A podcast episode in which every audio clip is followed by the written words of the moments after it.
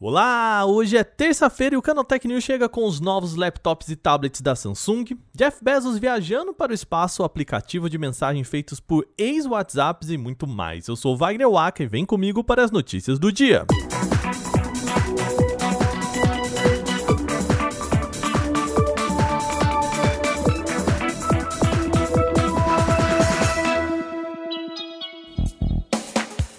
programa começa com notícias importantes sobre lançamentos da Samsung. A empresa transmitiu um evento hoje, nesta terça-feira, para apresentar a sua nova linha de notebooks e tablets que vão ser lançados aqui no Brasil.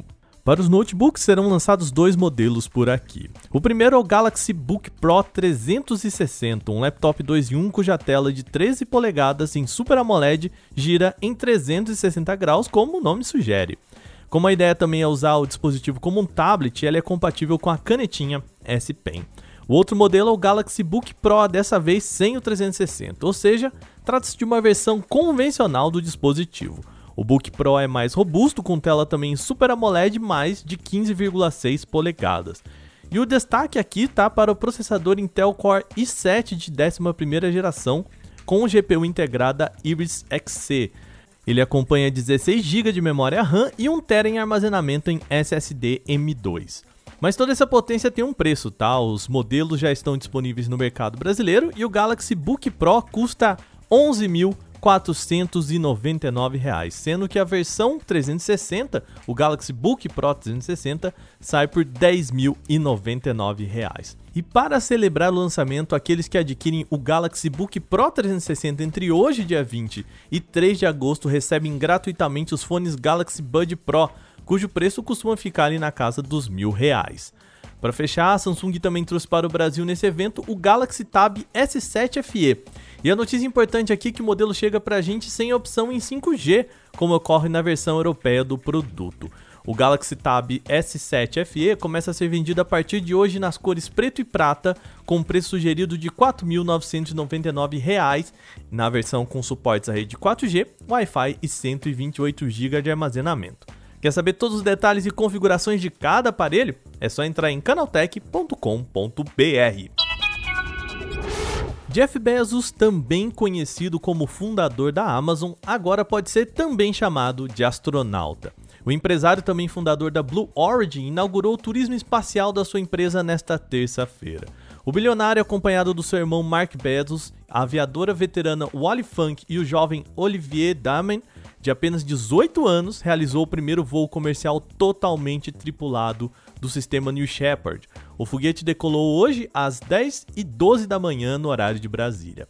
O ponto importante dessa viagem é que a cápsula tripulada foi liberada acima da chamada linha de Karman, uma fronteira imaginária que determina o limite entre a Terra e o espaço, a 100 km de altitude.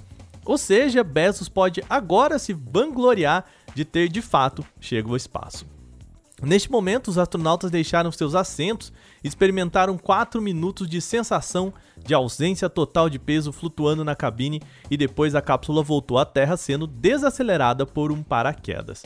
Já o foguete que levou a cápsula acima da linha de Karma também pousou com sucesso e no total essa viagem durou cerca de 10 minutos. Tudo isso em 10 minutos. Jeff Bezos, que deixou o comando da Amazon há pouco tempo, disse que era um sonho da sua adolescência viajar para o espaço, sonho esse que ele acaba de realizar, deixando muita gente morrendo de inveja, incluindo, tá, muita gente aqui do Canaltech mesmo, tá?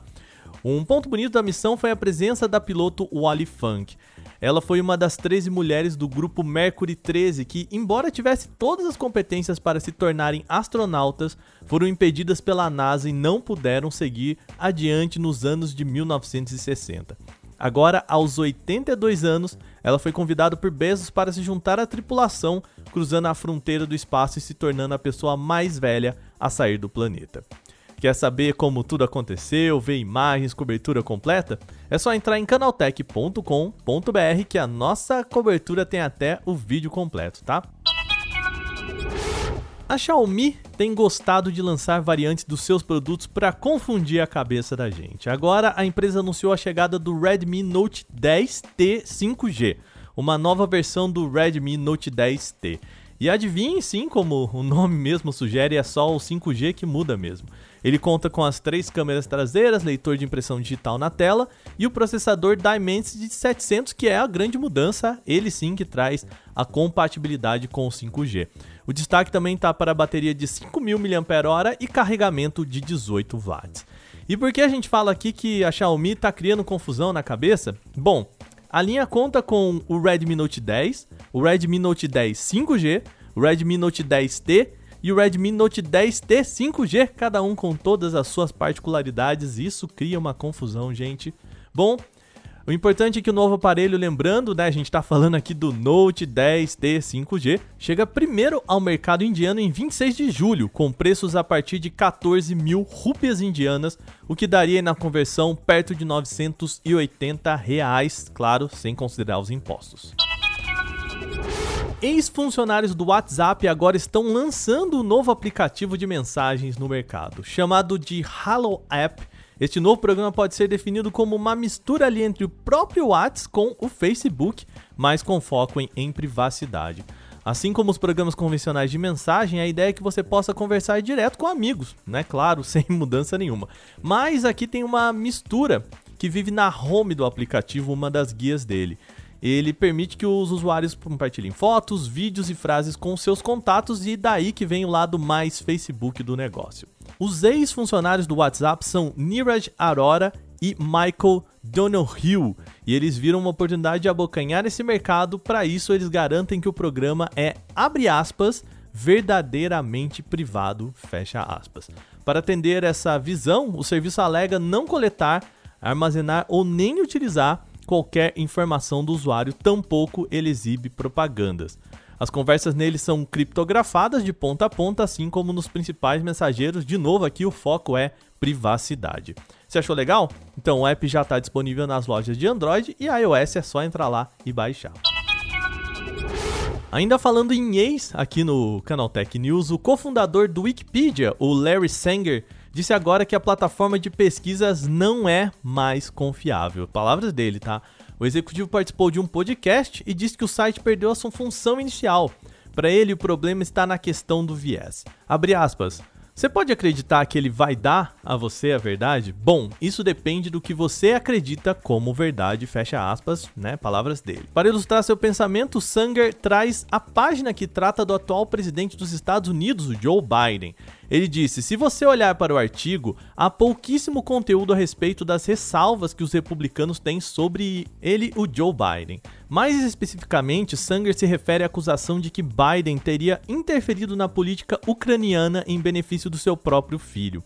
É preciso dizer aqui, tá? Essa afirmação de Larry Sanger não é totalmente verdadeira. A nossa reportagem passou pelo Wikipedia tanto na versão em inglês quanto em português brasileiro, em busca das informações que ele disse aqui e encontrou ao menos um parágrafo relacionado a essa acusação. No texto localizado para o Brasil é até citado o caso que movimentou um pedido de impeachment contra Biden.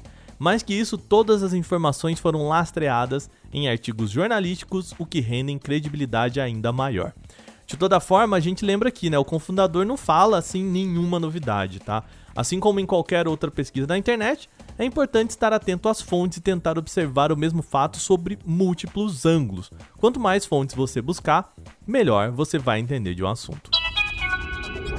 Bom, nosso programa está chegando ao fim, mas antes vamos lembrar vocês que estamos participando, lembrem-se, tá? De dois prêmios. Agora a gente vai falar do IBEST. A gente está lá entre os top 10 escolhidos no prêmio IBEST nas categorias de tecnologia e a outra categoria notícias e jornalismo, tá? Lembrando, notícias e jornalismo é uma categoria só. Pessoal do IBEST, vamos mudar esse nome ano que vem, hein?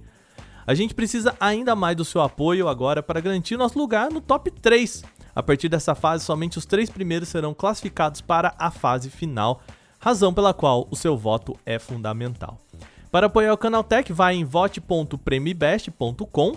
Lembrando, vote.premioibest, tudo junto com temudo, tá? .com. E é só você escolher o Canaltech para as categorias, lembrando de tecnologia, e a outra categoria é notícias e jornalismo. Categoria 1, tecnologia, categoria 2, notícias e jornalismo. O prazo de votação termina em 29 de agosto, mas a gente sempre pede para você não deixa para última hora, tá? É só entrar lá, de novo, vote.premibest, a gente conta com você. Antes de fechar por hoje, lembre-se que você pode enviar comentários, sugestões e críticas sobre este programa para podcast@canaltech.com.br. Manda o seu recadinho falando o que você quiser sobre o nosso programa. Este episódio foi roteirizado, editado e apresentado por mim, Wagner Waka, com a coordenação de Patrícia Gnipper. O programa também contou com reportagens de Daniele Cassita, Gustavo de Liminácio e Igor Almenara. A revisão de áudio é da Mari Capetinga. Agora a gente vai ficando por aqui nesta terça-feira. Uma boa noite, a gente volta amanhã com mais notícias aqui. Até lá!